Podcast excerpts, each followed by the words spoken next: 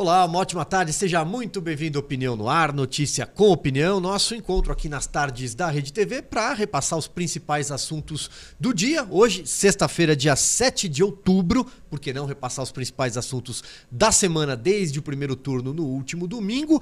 Muito boa tarde, Amanda Klein, e boa tarde aqui para nossa convidada, Daisy Chocari, cientista política e professora. Não sei se eu pronunciei certo o sobrenome. Pronunciou sim, prazer estar aqui com vocês. Boa tarde, boa Daisy, tarde. professora, seja bem-vinda e boa tarde à nossa audiência também. Sextou, pessoal, vamos lá, porque vamos tratar, eu falei ontem que a gente ia tratar de um assunto inédito hoje. Qual? Eleição. Eleição. Eleição. Faltam quantos dias? Você que está de frente para o nosso placar 23 dias. Ainda. Pessoal. Ainda. Eu queria que acabasse coração. logo. Acabou de sair o Datafolha. Vocês querem que eu fale não. ou não? não? Hoje, é, não, é, hoje que é o bem, dia. eu falo na pergunta. Hoje é o dia, olha só, do compositor. Parabéns aí a todos os compositores da música popular brasileira. O dia do algodão. Aliás, o Brasil se tornou um grande produtor de algodão. Está entre os, os, nossos principais é, produtos agrícolas. Aniversário de Pirinópolis, em Goiás, uma cidadezinha adorável de Bonfim e Varginha, em Minas Gerais. Varginha todo mundo conhece. E Rio Pardo, no Rio Grande do Sul. Parabéns para essas e outras cidades aniversariantes. O WhatsApp já está aí na sua tela. Você pode participar, mandar a sua pergunta aqui para a professora Deise, para a gente comentar também sugestões no 99395 4071. Tudo bem. Então, professora, é, mais uma vez, obrigado pela gentileza de estar aqui com a gente primeira semana de um segundo turno que já começa pesado, né? Acho que cada vez mais é, duro, uma eleição, é, é, uma eleição dura, polarizada já estava e agora não há outro caminho senão é, as duas candidaturas aí que se que passaram para o segundo turno. Aliás, foi um primeiro turno praticamente plebiscitário, né? Só tivemos duas candidaturas com mais de que 90% dos votos. É, que avaliação a senhora faz, então, desse Brasil que saiu das urnas e desse comecinho de segundo turno? Bom, a avaliação é que o Brasil sai dividido, independente do governo que for assumir no ano que vem. A expectativa é que seja um governo de revanche porque tem esse sentimento do bem contra o mal, né? Isso está muito forte. Uh, as duas campanhas têm ressaltado isso. Então, acredito que o Brasil que vai sair das urnas esse ano é um Brasil bem dividido. Não tem como ser diferente. A própria formação do Congresso, embora ela tenha uma base mais forte do PL, independente do que for acontecer, o que está se desenhando é que vai sair um, no Congresso vai sair um balcão de negócios. Então, a gente vai ver um, um país bem complicado. Professor, acabou de sair aqui é, o Datafolha, com todas as ressalvas, a gente já discutiu isso muito, o que foi feito em relação às pesquisas, mas, enfim, parece bem azeitado com a realidade que a gente vê, uhum. que assim, Lula com 49% no segundo turno, Bolsonaro 44% dos votos totais, tá? É basicamente o resultado que saiu a, a das urnas, né? Foi o quê? 48 a 43, então um pontinho a mais para Lula, um pontinho para Bolsonaro. Me parece que nesse momento da campanha, a gente não tem nenhuma semana, deve ser bem isso, né? E agora, deixa só te falar, brancos e nulos são 6%. É, é, foi menor né, no, no, primeiro turno, a gente pode até buscar esse número, houve um, um, uma redução dos brancos e nulos e não sabem, não responderam 2%. Então, em votos válidos, seria algo como 53 a 47. Se a gente considerar a margem de erro 2 pontos, a gente tem basicamente quase que um empate técnico. O que esses números te dizem, principalmente no sentido, e eu não imagino outro resultado para essa eleição que não seja muito apertado para um lado ou para o outro, e eu acho que a pergunta seguinte que se impõe, até tendo como contexto isso que a senhora descreveu como um país muito dividido, como será a aceitação desse resultado por um lado ou por um outro? Porque me parece que quem ganhar vai ganhar. A gente lembra de Dilma e Aécio. A Dilma ganhou por 3 milhões e meio de votos. Não imagino que seja algo diferente nessa eleição, né, Silvio? Acho que, que vai ser assim, é, é uma porcentagem muito pequena de diferença, uma, assim, poucos milhões de é. votos. A senhora imagina que esse resultado pode ser contestado por um lado ou por outro, ou que pode haver algum tipo de convulsão social, momentos pontuais de eventos, episódios pontuais de violência ou não aceitação por uma parte da população? Olha, Amanda, com certeza. Isso é uma, é uma expectativa que a gente tem, porque, de novo, né, eu reitero a primeira resposta que o país está dividido. A gente sempre teve uma polarização entre PT e PSDB, mas agora a gente vê uma aniquilação do outro. Né? Então, o outro é visto como um inimigo a ser combatido e a ser aniquilado. Então, o resultado da eleição, a gente já teve uma eleição um ano mais violento. Né? Esse ano, politicamente, ele foi violento. A gente que cobre política há bastante tempo sabe o que, que a gente tem vivido com isso, né? acompanhando esses últimos últimos anos, mas eu acredito que possa sim haver uh, alguns incidentes e episódios de contestação. Uh, pela própria tem, tem um autor na ciência política que eu gosto muito que é o Schumpeter que ele fala assim que uh, os, as massas seguem os seus líderes e os líderes estão com essa polarização e com esse incentivo à violência provavelmente eles vão questionar o resultado das urnas, porque deve ser, como tu mencionou, por uma margem apertada. E quando isso acontece, a tendência eu não acredito, eu quero uma revisão. Então é bem possível que ocorra um incidente, sim, vai depender muito do posicionamento dos líderes, mas eles devem questionar também. Eu não vejo um resultado tranquilo, como a gente já viu em algumas outras eleições aqui no Brasil. Não, isso não, o clima hoje ele não é, ele não é tranquilo, ele não é de paz, ele não é de a, a, gente não tem noção do que vai ser amanhã. É uma instabilidade muito grande. Então, eu acredito que vai ter contestação, sim. E o Aécio pediu essa revisão, né? Sim. Só para completar, o Aécio pediu essa recontagem, essa auditoria, essa revisão dos votos. E, é, como a senhora disse, em, em, 2018, que houve essa distância maior entre Aécio e, e entre Aécio, não, perdão, entre Bolsonaro e Haddad, 10 pontos percentuais, Aí eu acho que eh, ficou bem patente. Sim. Né? Quer dizer, óbvio que a gente tem que respeitar o resultado das urnas, independentemente de. Mas, de qualquer forma, eu imagino que por essa divisão da sociedade é porque vir. em 2018 a gente tinha um Haddad que chegou ali no final do. estava quase iniciando o primeiro turno quando ele foi decidido. Não é um personagem político que polariza tanto com, com Bolsonaro como é o Lula. Né? Então são dois personagens. Na, na ciência política a gente fala muito disso. assim São dois mitos políticos muito é fortes isso. disputando a, a manutenção e o retorno a um espaço de poder. Então a tendência é usar de agressividade para conquistar e manter esse espaço de poder. Né?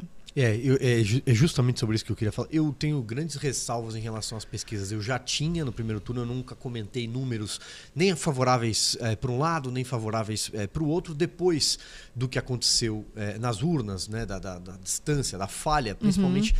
dos principais institutos de pesquisa ali, os mais alardeados, Datafolha, sim, o IPEC sim. e a Quest.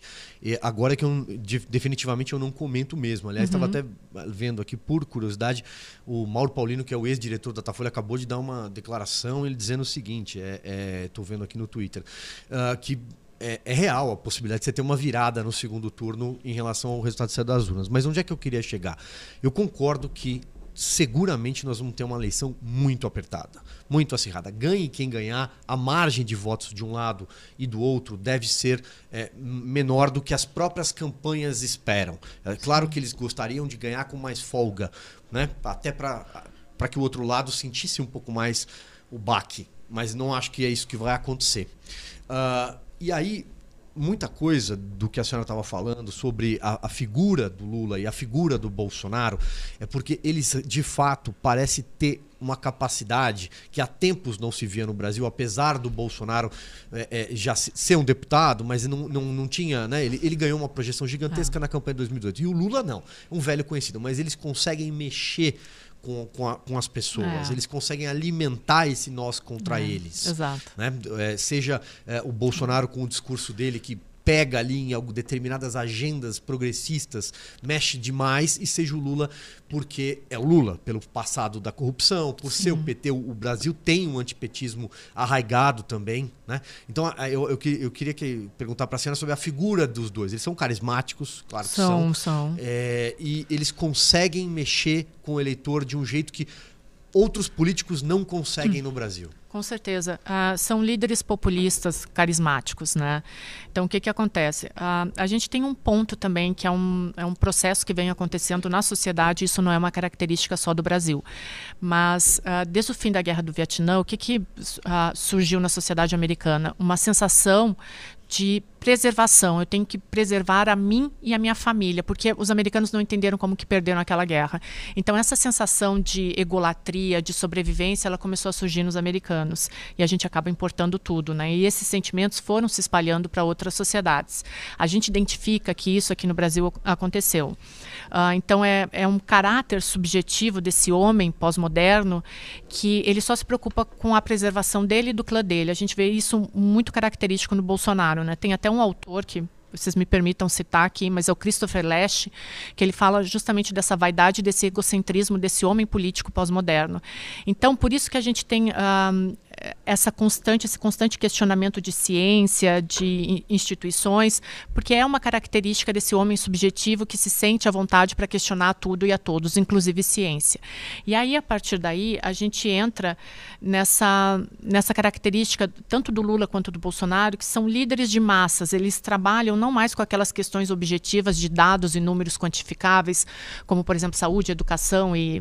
Uh, sei lá, e trabalho, mas eles começam a trabalhar com o sentimento das pessoas, com o subjetivo. E aí o subjetivo não é quantitativo, as pesquisas não pegam. Uh, e a, a, gente tem dois pontos. O Lula foi um líder que surgiu das massas, né? ele surgiu dos movimentos sindicais.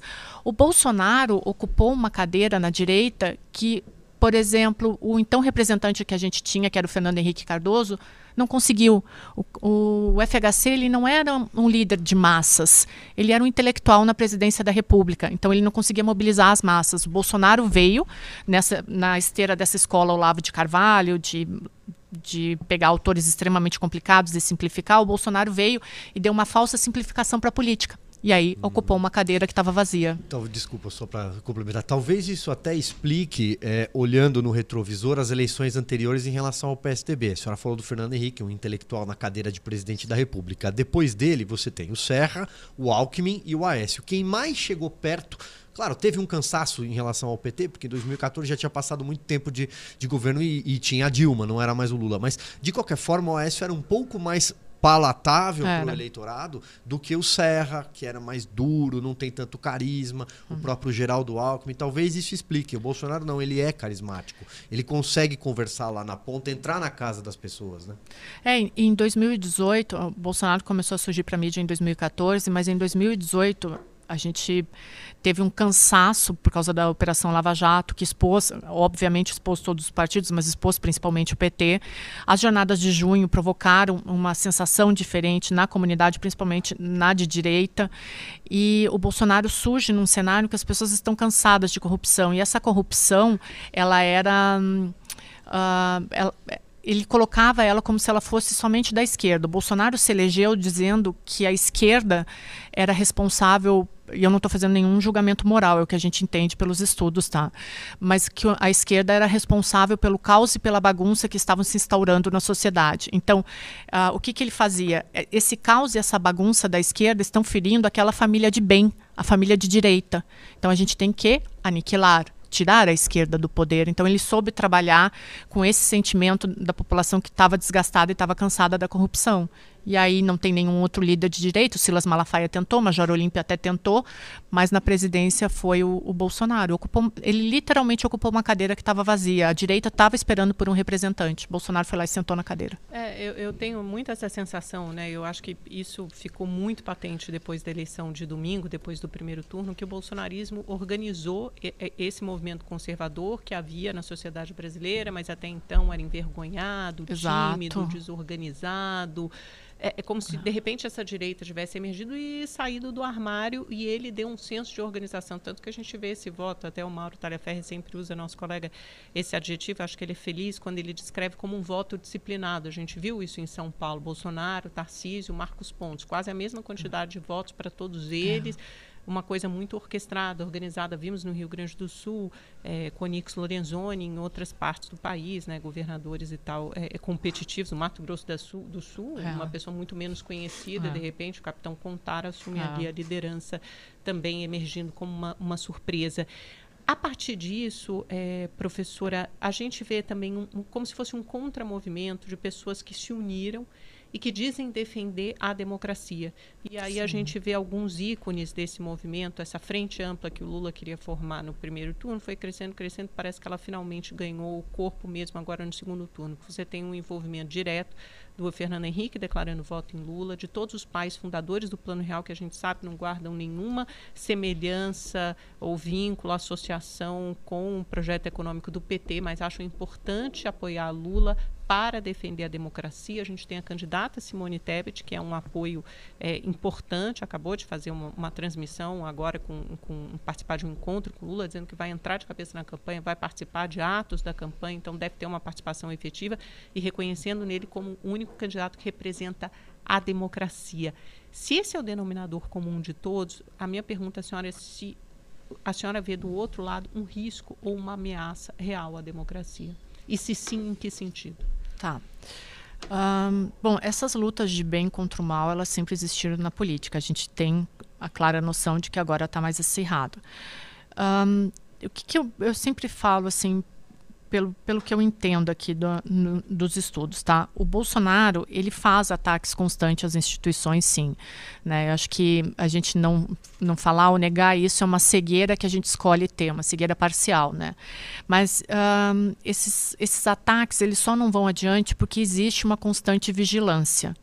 Né? Eu vi o Zema falando esses dias quando foi definir o apoio para ele que o, o, Bolsonaro era muito ruidoso. O Bolsonaro sempre foi ruidoso desde o primeiro dia que ele pisou na Câmara dos Deputados, em 1991. Mas uh, existe hoje uma institucionalização de coisas que não eram normais. Então, por exemplo, machismo tóxico, agressão às minorias, apologia às armas, que é extremamente perigosa num país que não tem a educação para que haja o porte de armas. Então, quando se faz essa luta da democracia contra, por exemplo, o que atribuem ao Bolsonaro, que é o fascismo, é uma narrativa, é uma narrativa que funciona, mas ela tem, eu não, eu não gosto de generalização, mas ela tem suas características uh, fundamentadas. Assim, Bolsonaro, ele tem traços que são perigosos para a democracia. Então, ele agride minorias, ele institucionaliza uh, coisas que não eram normais. Como o que, por exemplo? Quando a senhora fala de ataques à democracia, a senhora pode ser mais específica claro, e Uh, ataques ao STF, vamos invadir o STF no 7 de setembro do ano passado, uh, não vamos aceitar o resultado das eleições uh, numa democracia recente e que é imatura ainda, isso é muito perigoso porque a, a, gente tem um processo democrático de 1989 para cá e a gente teve dois impeachments. Então, tu incitar essa desconfiança às instituições, isso é muito perigoso.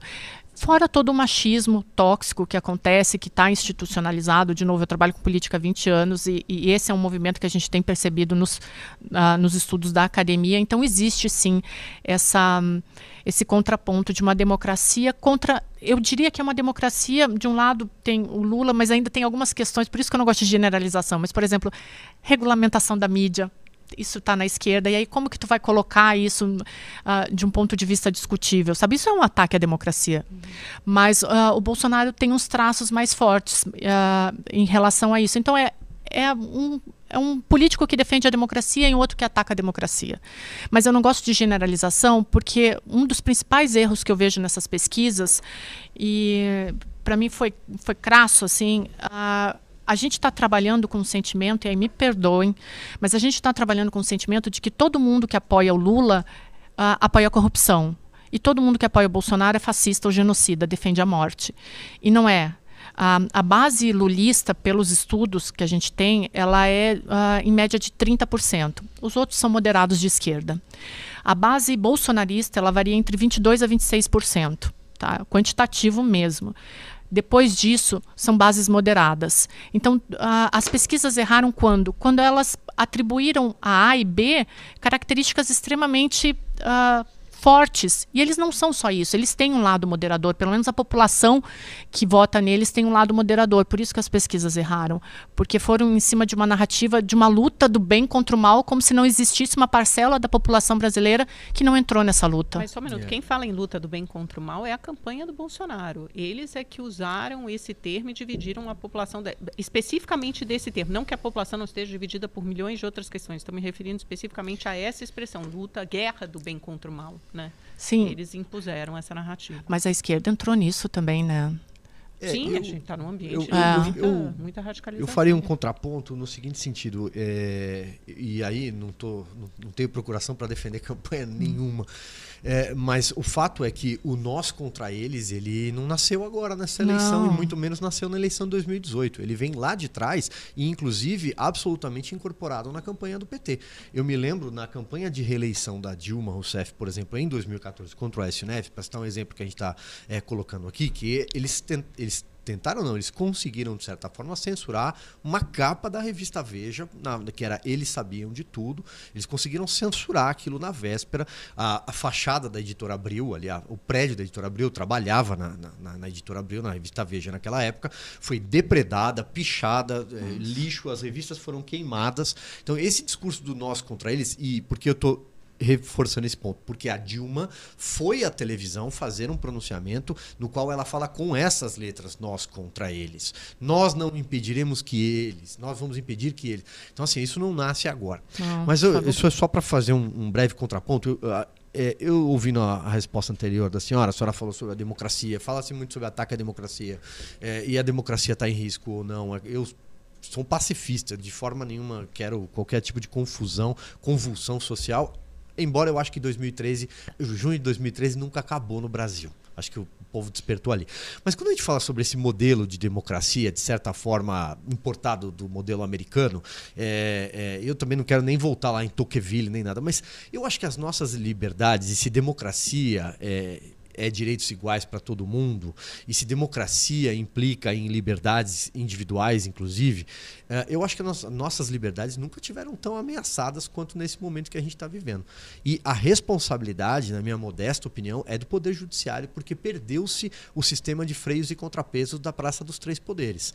Né? Eu citei aqui até com o professor Prando essa semana um exemplo que eu disse: quando o Poder Executivo exacerba as suas prerrogativas, a gente sabe onde isso vai parar. Sim. Se o Poder Legislativo exacerbar demais as suas prerrogativas, a gente pode ter um golpe parlamentar, um parlamentarismo branco.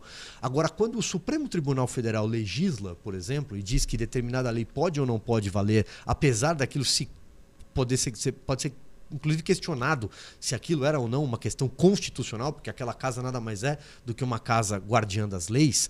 É, quando ele legisla, quando ele rompe contra o poder executivo, eu pergunto quem julga o julgador? Quem guarda o guardião? Onde é que está escrito na nossa carta que a última palavra é do Supremo Tribunal Federal, do Judiciário? Ela não está escrito. Não tá. Aliás, a, a, o Brasil já teve um poder moderador na Constituição de 1824, que era a Constituição Imperial, escrita em benefício de Dom Pedro, né? que não usou aliás, o poder moderador. Então eu fico pensando que parte de tudo isso, quando a gente fala nossa democracia está ameaçada, quem mandou prender pessoas? É, quem, quem, quem censura? É, quem, é o poder judiciário. Então eu enxergo uma falha na, se, nesse nosso modelo de, de democracia no judiciário. Uhum. Não, eu concordo contigo. E eu concordo uh, muito quando tu fala que esse sistema de freios e contrapesos ele está completamente embaralhado aqui no Brasil, né? O que que, que, que, a gente viu acontecendo nesses últimos anos? Um, o, o, executivo ele perdeu força e o legislativo uh, subiu essa força, principalmente com Lira, e agora a gente vê o orçamento secreto. O que, que é necessário que aconteça? Que venha um próximo presidente retome a força do executivo e retome a balança. É literalmente retomar a balança. A gente tem, de novo, a gente é uma democracia jovem, é uma democracia imatura, mas uh, ela, existe um princípio em cima dela, onde um poder tem que vigiar o outro e não sobressair ao outro, se, se, sobrepor ao outro. Então, falta um presidente que retome esse poder do executivo, que perdeu para o legislativo, e o legislativo virou um grande balcão de negócios, e retome essa paz entre os três poderes. Um, eu acho que o que tem acontecido nos últimos anos, pelo menos eu tenho visto alguns estudos na comunicação, não é nem na, na política, mas é, existe um consenso na comunicação que depois do caso O.J. Simpson nos Estados Unidos, olha eu voltando aqui, né? Mas depois do caso O.J. Simpson nos Estados Unidos, houve uma mediatização da justiça que perdeu o freio. Então, é, nessa tentativa de aparecer e de demonstrar um poder, uh, o judiciário acabou extrapolando. Só uma brincadeira aqui, é, o ex-ministro do, do STF, Marco Aurélio Mello, que foi o responsável pela instalação das câmeras para a transmissão do ele brinca que ele fala que foi o maior erro dele foi ter transmitido é, a sessão, porque por porque causa da ação muda. penal 470 do mensalão, né? Aquela... Exato, é, é, gente, é um, é um, exemplo muito simples assim, por exemplo, eu estava vindo para cá, estava conversando com os meninos, eu falei, é, é podcast, então eu não vou me maquiar, sabe? Porque são as posturas que tu muda a partir do momento que tem uma câmera, né? E houve essa mediatização do judiciário e ela ficou desenfreada. E aí esses personagens por exemplo, eu vou dar um exemplo aqui, não é só ele, mas, por exemplo, o próprio Alexandre de Moraes, eles vão tomando para si esse poder e, e, vão chamando a atenção e pronto, aí descamba um para o lado do outro. E aí, com o Congresso que está. Uh, ah, mandando e desmandando, não tem muito o que fazer. É necessário que entre um presidente, autoridade maior da República, e recoloque as coisas em ordem. É simplesmente, é uma palavra tão simples, né, mas é simplesmente restabelecer a paz. É, eu não consigo enxergar esse ambiente com nenhum dos, dos dois presidentes, ambiente, assim, caso eleito. Um, um, ambiente de pacificação. Mas não vai ter. Porque, é, além de toda a polarização, quando, quando a senhora fala ah, é, o, é o executivo precisa retomar o poder, quer dizer, o presidente eleito recuperar esse poder como? Com orçamento secreto. Você já dividiu esse poder e ele caminha para ser institucionalizado, quer dizer, regulamentado por uma PEC. Vai virar lei, vai virar é, um orçamento, provavelmente vai virar um orçamento impositivo, principalmente em caso de reeleição do Bolsonaro, porque a gente tem dois caminhos. Se o Lula for eleito, talvez perca força, ou talvez o Arthur Lira, é, ao contrário, tente ainda passar no apagar das luzes dessa, dessa atual legislação. Se o Bolsonaro for eleito, com certeza isso vai ganhar mais mais força, porque ele já sancionou no orçamento sem vetos 19 bilhões de reais. Para as pessoas terem noção do que isso significa, isso significa que um terço das despesas discricionárias a cargo do executivo, que é o ordenador de despesas por excelência, estão a cargo do Congresso, viraram, se tornaram prerrogativa do Congresso. Ou seja, a pessoa mais poderosa para definir o orçamento da República passa a ser o presidente da Câmara do Senado e o relator do orçamento e não o presidente da República e os seus ministros. Olha a inversão de ah. valores que a gente tem. Então você já tem uma degradação começando é. por aí das instituições. E eu fico imaginando é, é, como, é, como é que isso funciona num Congresso, caso Bolsonaro seja reeleito, por exemplo, totalmente dominado nas duas casas por bolsonaristas, com o Supremo emparedado, podendo facilmente, hoje na entrevista Veja, o, o presidente Bolsonaro admite que está lá a PEC sentada na mesa dele, que ele vai cuidar isso depois, depois da eleição, a PEC aumenta de, de, de 11 para 25 o número de ministros, 25, né? Eu não lembro o, 15, o número agora. Nem lembro. Mas, enfim, que aumenta. O, acho que para 15, para 15, perdão, 25 não, para 15. Eu imagino pra que seja 15, 15 25 é, 15, é muita 15, coisa, 25 né? não faz sentido. 15, o número de ministros do Supremo para que ele possa nomear mais e ter a maioria na corte, oito ministros. Então, essa resistência que a senhora falou, quando você falou, existe uma institucionalização muito grande, as instituições estão funcionando e fizeram a resistência a Bolsonaro no, no primeiro mandato. Quem vai fazer a resistência no segundo? Quem sobra? Uma pergunta. Quem sobra? Ô, Amanda, mas deixa eu te falar uma coisa assim, até propondo uma reflexão. A gente está falando assim, ah, sabe que eu fiquei muito impressionada quando eu vi a PEC Kamikaze. Eu vou contar uma história aqui, se vocês me permitem. Mas claro. quando a, a PEC Kamikaze começou, a, começou o burburinho em torno dela, que eu falei assim, por que, que as pessoas não vão para a rua? Porque aquilo era um absurdo. E assim, no ano que vem vai ter desemprego, vai ter inflação, isso é batata. Mas aí, uma vez eu estava num, num, programa de rádio e estava falando, a gente estava muito no início da PEC Kamikaze e um ouvinte escreveu assim: gente, vocês podem me explicar o que é PEC? Então aí eu abro o escopo para o ponto que eu quero chegar. Assim, é, num país onde a política é vista como uma coisa corrupta, como uma coisa distante da população, e teve uma pesquisa que foi publicada no Senado em 2019 que dizia que para 81% dos jovens a, a, a política era feita por um centro de poder que não se importava com o resto do país, é muito difícil uh, as pessoas entenderem o que está em jogo quando tu fala em orçamento secreto ou PEC kamikaze. Mas quando a gente fala para restabelecer a tranquilidade, é o desejo baseado na nossa Constituição e na nossa teoria de democracia. Mas o que, que vai acontecer no ano que vem? Aí tu estava falando aqui do Bolsonaro como presidente. Ah, tá bom, o PL tem a maior bancada. Se o Bolsonaro assumir, festa. Se o Bolsonaro não assumir, o Lula assumir, a gente não pode esquecer de uma característica de dois dos principais personagens políticos que entram no, no Congresso no ano que vem. Valdemar da Costa Neto, como o presidente do PL, um grande articulador. Vocês acham mesmo que ele vai barrar alguma coisa? E o Lula, que é outro grande articulador. Então, o que, que vai acontecer? Ok, alguns projetos serão barrados? Serão barrados. Mas o que a gente viu de mensalão vai ser fichinha. Porque do jeito que o Congresso está composto, com essa oposição tão forte se o Lula for eleito, Valdemar da Costa Neto vai dar o preço dele. Eu tô, o que eu estou falando aqui é. Mas é isso. Então, uh, eu não vejo nos próximos quatro anos pacificar. é fichinha perto do orçamento secreto, né? Perto do dinheiro que ele então, já contraiu. Aí tu imagina, tu imagina o que vem por aí. Então, tu imagina o que vem por aí. Institucionalizado, não estou dizendo que é ilegal, não estou é? falando Nossa, isso. Quer dizer, na verdade, o Supremo ainda precisa é, é, julgar se é inconstitucional ou não. Mas o que eu estou querendo dizer aqui é que ele já tem um orçamento enorme. E, e funciona assim. É, eu, eu, eu entendo essa questão numérica e, de fato, essa pré-base parlamentar, caso o Bolsonaro vença, ela já é muito robusta, Sim. ela ganhou uma musculatura muito forte, sem dúvida nenhuma. Concordo quando a senhora fala que existe ali um, uma massa que pode ser cooptada, de, não estou aqui entrando no mérito se é por mensalão ou por orçamento secreto, mas que tende a migrar, porque todo mundo quer ser governo no final das contas. Daqui a dois anos, muitos deputados vão às urnas para ser prefeito. Ele tem que, tem que levar recursos para a base dele lá. É, a emenda parlamentar é aquela que entende a, atende a quadra poliesportiva, asfaltamento, a Santa Exato, Casa. É. Ele tem que levar, se ele não levar dinheiro para o prefeito, para o vereador dele, ele não se reelege depois também. Mas aí me eu chamo a atenção para o Senado. A formação do Senado é completamente diferente. Você tem 81 nomes que, é, claro, alguns alinhados aos seus governadores, mas desta vez muito ideológica. Você tem perfis eleitos para o Senado que chegaram à política, por exemplo, é, alguns até recentemente, mas que tem uma agenda muito característica, uma agenda muito firme. Vou dar um exemplo aqui. A senadora Damares Alves, por exemplo, no Distrito Federal. Né? Então todo mundo é, é, é muito individual. Esses parlamentares são, não são cooptáveis tão facilmente. Então talvez o Senado, que foi uma casa de resistência ao governo Bolsonaro, vide a CPI da Covid, agora vai ser uma casa de resistência ao Lula caso o Lula ganhe essa eleição. E lembrando que foi no Senado, onde o Lula sofreu as suas piores derrotas em 2007, por exemplo, não conseguiu a, a continuação, a prorrogação da CPMF. E qual será a casa de resistência ao Bolsonaro caso ele ganhe?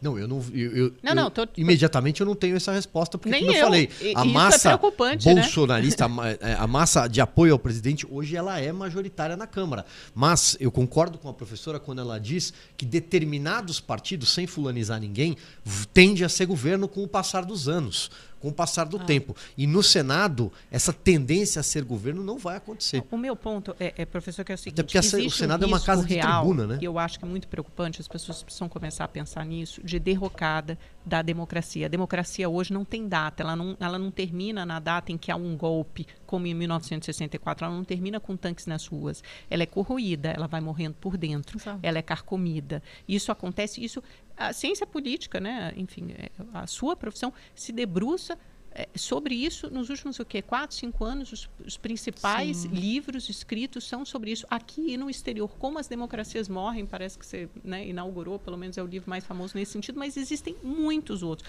no exterior e no Brasil. Então, quando eu, eu, eu, pergunto quem faz o papel dos freios e contrapesos, você tem uma maioria confortável na Câmara e no Senado. Quem faz a resistência ao Bolsonaro hoje, você tem um pau mandado na PGR, que é o Augusto Aras. Quem faz é uma parte do Senado, quando o Senado barra alguns pro, pro, projetos e o Supremo Tribunal Federal Federal, com maioria na Câmara no Senado, um testa de ferro na PGR e o Supremo sob ameaça ou de aprovação de impeachment de ministros, porque tem uma maioria no Senado e é o Senado que aprova impeachment de ministros do Supremo, ou então por uma PEC que aumenta de 11 para 15 da maioria ao presidente Bolsonaro, quem faz a resistência? Há risco para a democracia? A senhora enxerga? A senhora se preocupa com isso? Sim, com certeza. O que eu acho que acontece uh, de uns tempos para cá, aí eu acho que é o único ponto onde eu sou otimista. Porque esses dias eu estava conversando com o general Rego Barros e ele falou que era a cientista política mais pessimista que ele tinha visto. Mas sabe aonde que eu vejo um pouco de resistência, Amanda? Na imprensa. E será que a imprensa não vai ser calada também? Bom, aí a gente vai ter que começar a pensar sério. Mas hoje o movimento eu onde eu vejo mais resistência. Calada, ela tá. Né? Acontece tá. que a imprensa também se dividiu. Esse é, esse é um ponto, tem que falar. A imprensa também se dividiu majoritariamente. Então o que, que acontece? Uma parte dela está sendo calada. Aí você dizer que, ah, mas será que o Bolsonaro vai querer calar a outra parte da imprensa que faz oposição a ele? É, quem tem calado a imprensa não é é o executivo, é o judiciário. Mas peraí, imprensa é você. Né? A gente não pode colocar no balaio de imprensa blogueiros, pessoas que nunca Sim. foram imprensa não. e que assumiram essa vitrine Sim, agora. Nós, imprensa somos temos, eu, você, que temos uma Exato. carreira, nós uma temos, trajetória, não, mas tem veículos de comunicação, de comunicação. Que, Outra que coisa são sendo, blogueiros. Que estão sendo perseguidos hoje, veículos de comunicação, como por exemplo a Rádio Jovem Pan, para citar é, a mais tradicional, uma rádio que tem 80 anos, está sendo censurada. Eu só acho que quem cala a imprensa não é o executivo. O presidente Jair Bolsonaro não calou nenhum veículo de imprensa.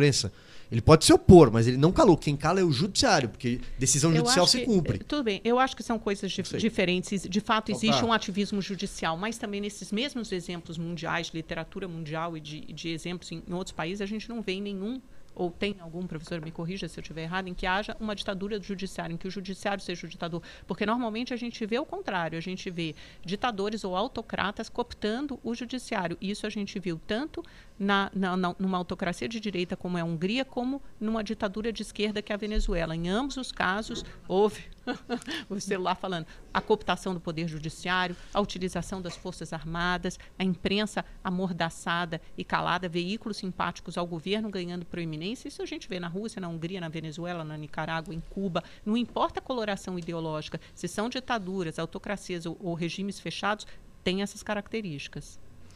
É, eu não, eu concordo contigo, Amanda. Eu acho que o ponto, é, o Monteiro Lobato, eu estava pensando aqui enquanto falava, eu acho que é o Monteiro Lobato que tem uma frase que, que ele disse assim que nada, nada num país pode ser pior do que a ditadura de um judiciário, né? Uhum. E eu acho que é ele, né? É ele. Uh, uh, quando eu falo que a imprensa ainda resiste, é, é justamente por isso que o Silvio estava falando antes desse sistema de freios e contra, contra, contrapeso está todo balançado, tá? Tá um balaio de gato isso daí. Uh, aonde eu vejo resistência ainda é na imprensa. Então, e de novo, não são blogueiras. Dá um exemplo bem claro, Amanda, dando nome aos bois. Tu, tá? Não, sim, mas assim, dependendo de um segundo mandato, o custo passa a ser muito alto, né? Ok. Já é alto. Já é alto, mas aí tu, sim, mas aí tu vai fazer o quê, né? É, é, a forma de resistência que a gente tem, não dá para se calar ainda. Então, por exemplo, o judiciário está desse jeito, tá? O Congresso está comprado, está comprado. O executivo, por enquanto, é mais fraco que o, Congresso, que o Congresso tem que fazer aquilo, daquilo ali um balcão de negócios. Sim, aonde que a gente tem visto, visto resistências? Na imprensa. É. A senhora falou agora há pouco do, dos jovens, né? É, citou os jovens. É, eu fico pensando nessa, né, né, né, nessa questão do jovem, o jovem eleitor hoje no Brasil. Né? Então, você falou, por exemplo, olha, orçamento secreto, PEC kamikaze, eu lembrei do mensalão, do petrolão, e assim, a lista seria enorme. Dificilmente, dificilmente, o jovem que foi às urnas pensou em qualquer coisa dessas. Em mensalão, ele não viu, não tinha idade. Petrolão, ele uma parte ele acha que ah, é ficção, a outra parte ele não, não sabe o que significa. Orçamento secreto, seguramente ele não sabe o que significa. Ele até entende o nome e tal, mas o que, que significa emenda parlamentar? Ele nunca parou e colocou isso no Google. É, PEC Kamikaze, muito menos. Né? Então, assim, eu fico, o jovem que foi às urnas, ele foi com uma outra agenda. Qual é a agenda, na opinião da senhora, do jovem hoje? Jovem eleitor. O que, que ele foi? Ele votou por quê? Ele tem uma máxima que a gente fala assim que eu acho que ela, ela nunca saiu errada assim. O que é bom aparece, o que aparece é bom. O jovem normalmente vai por aquele discurso que seduz melhor. Então é, é mais ou menos assim aquela comparação de um produto na prateleira. Então o político ele percebe o que esse eleitor quer, se traveste num produto e aí transforma todo o discurso, é, é marketing eleitoral, né? Transforma todo o discurso, toda a narrativa dele no que pode ser comprado e pode ser viável. Então, e o jovem, por não ter uh, esse conhecimento nem a maturidade suficiente, ele acaba se seduzindo mais fácil. Então, normalmente é por uma lacração, uma frase de efeito, não todo, pelo amor de Deus, toda generalização é burra, mas uh, é, é uma sociedade onde a imagem ela é muito forte. Então, é é aquilo que mais se assemelha, aquilo que corrobora um, um pequeno ponto de vista que tu já tem. É muito subjetivo. Isso, é, essa é uma característica muito subjetiva. Mas normalmente esse jovem ele decide o voto dele por, por essa questão da, do espetáculo mesmo. Eu não quero usar termos muito técnicos, mas é, é, o próprio espetáculo na política, né? Quando a gente fala que a política é um teatro de ilusões e aí o, o, o político ele vai lá, entra em cena e se fantasia daquilo que tu está procurando, né? Então o jovem se seduz muito mais fácil. Por isso que eu falo, por exemplo, quando Mani Anitta declara um voto, isso é importante. As pessoas não dão o devido valor, mas isso influencia aquele jovem que não está tão ligado à política, mas olha, pô, eu gosto da Anitta, Anitta Sim, vota em A, eu vou é, votar em A. Entre outros, vão vários artistas. Sim. O Neymar também. Neymar, né? isso influencia. Isso mexe, né?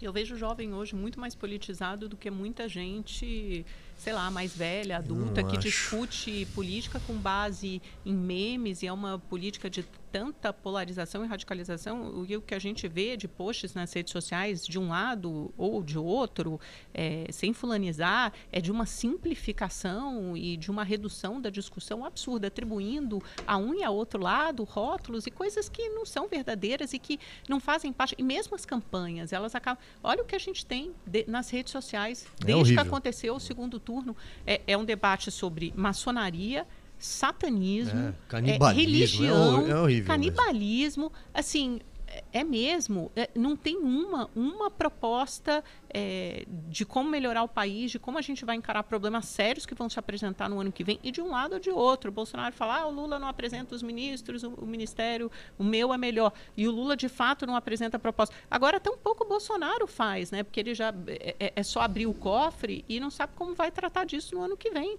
Que a gente vai ter um ano de mais dificuldade fiscal, de guerra no mundo, de possivelmente uma recessão em grande parte do mundo que vai nos afetar sim, né, com taxas de juros ainda muito altas. E ninguém está discutindo isso, ninguém está discutindo o que realmente importa. A gente está num debate sobre religião, sobre religião, que é, é uma coisa de foro íntimo de cada um, que não diz respeito à política, pelo amor de Deus. Amanda, vou te dar um exemplo assim. Ó. Uh, qual foi o debate mais comentado desse ano? O debate da lacração, que lacrou mais. É, é o, é o padre, padre Kelmon, que é o que já desapareceu, né? Ele é. celebridade de 15 minutos. Durou um dia a fama dele já ninguém sabe do Vou fazer uma brincadeira, porque é sexta-feira, ainda bem que o Lula deve estar feliz que ele sumiu. Mas o, o padre... uma brincadeira. Não, acho que é todos nós, né? O padre é uma síntese disso que tu está falando. A gente não vai discutir saúde e educação enquanto as pessoas querem saber de lacração. Mas será que isso não é porque o Brasil é um país muito cristão?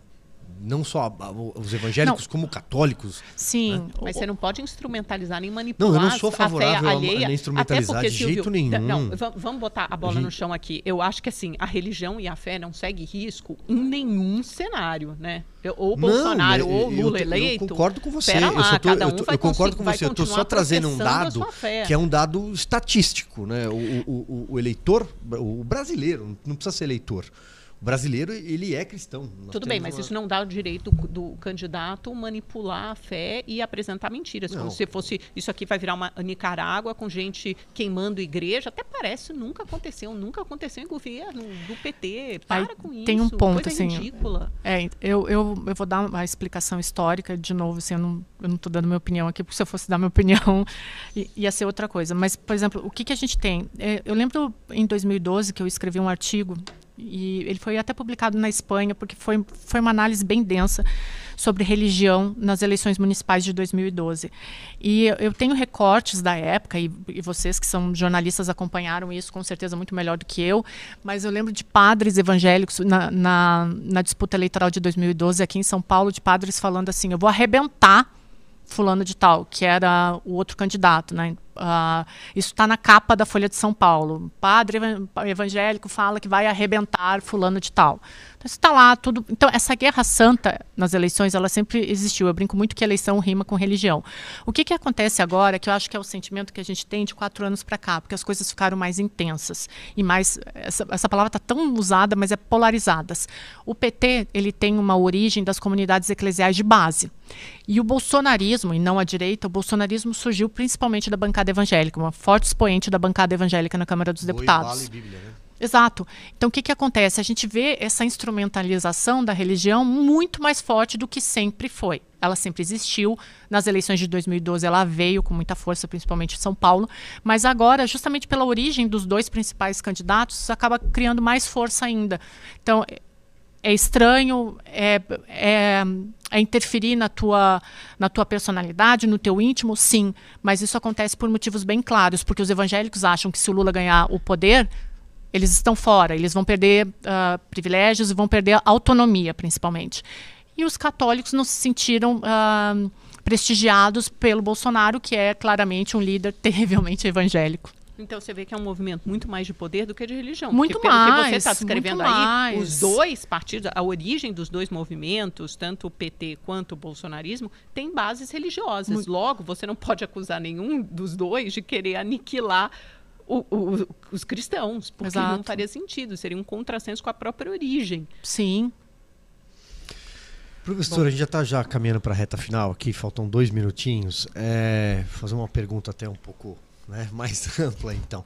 Como é que a gente pode pensar em aprimorar a nossa democracia, já que ela está no centro desse nosso debate? Se está em risco ou não, não sei, mas a questão é, é eu, eu particularmente acho que ela não está em risco né? As nossas uhum. instituições não, não estão em risco. Eu acho que a gente está muito longe de um golpe ou qualquer coisa parecida. Acho.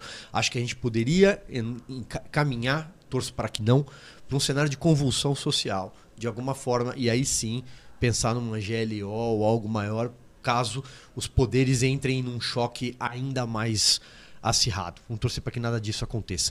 Mas de que forma a gente pode aprimorá-la? Tá. Ah, assim, eu tenho acompanhado, tenho orientado, inclusive, alguns estudos de mestrado e doutorado que uh, eles estão pontuando, inclusive alguns jornalistas, muito legal, depois que eles defenderem, com certeza vocês vão conhecer os trabalhos, mas alguns jornalistas que têm pontuado justamente esse ataque à democracia. E eles existem, né? Ah, de acordo, inclusive tem alguns alunos que estudam o fascismo eterno de Humberto Eco. Então esses ataques à democracia eles eles estão se, se consolidando, né? De acordo com, com os estudos desses alunos. Assim, eu, não posso trazer mais dados porque eles ainda vão ser publicados, eles ainda estão no prelo. Mas para mudar isso, eu, eu vou falar uma coisa que é muito clichê e não existe uma outra saída: educação básica ensino fundamental. Não adianta tu criar um monte de universidade instrumentalizada ou um monte de universidade sem dar a base para essas pessoas. Então, quando a gente fala, quando a gente via naquelas polarizações entre PT e PSDB falando de educação básica, que a gente ficava, ah, lá vem de novo educação básica, porque é educação básica. Então, se tu não tiver na, na tua escola, na tua criança, desde pequeno, uh, incentivando o interesse por política, por ética, cresce um adulto completamente corrompido e fora dos valores. Né? Então tem que ser através. E não é, de novo, não é a educação na, na, na faculdade, é a educação básica. É só assim. É. É incrível que um país com dimensões continentais, com uma população como a gente tem, né, com tanta gente, gente tem analfabetismo, tem a, as crianças saem da escola, não sabem matemática, ah. não sabem língua portuguesa, é muito triste, concordo. Olha, eu queria agradecer demais a participação da senhora. Imagina. Volte sempre. Foi ótimo a nossa conversa. Eu que agradeço, bom. gente. E eu pensei que a, a, professora fosse morasse no sul, mas agora eu fiquei feliz de saber que ela mora aqui pertinho em São Paulo mesmo. Mas não, eu sei tá. que ela é gaúcha.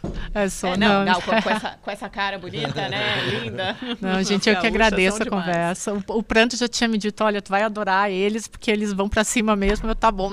Foi muito bom. Muito obrigada. muito bem. Obrigada a você. Foi um prazer.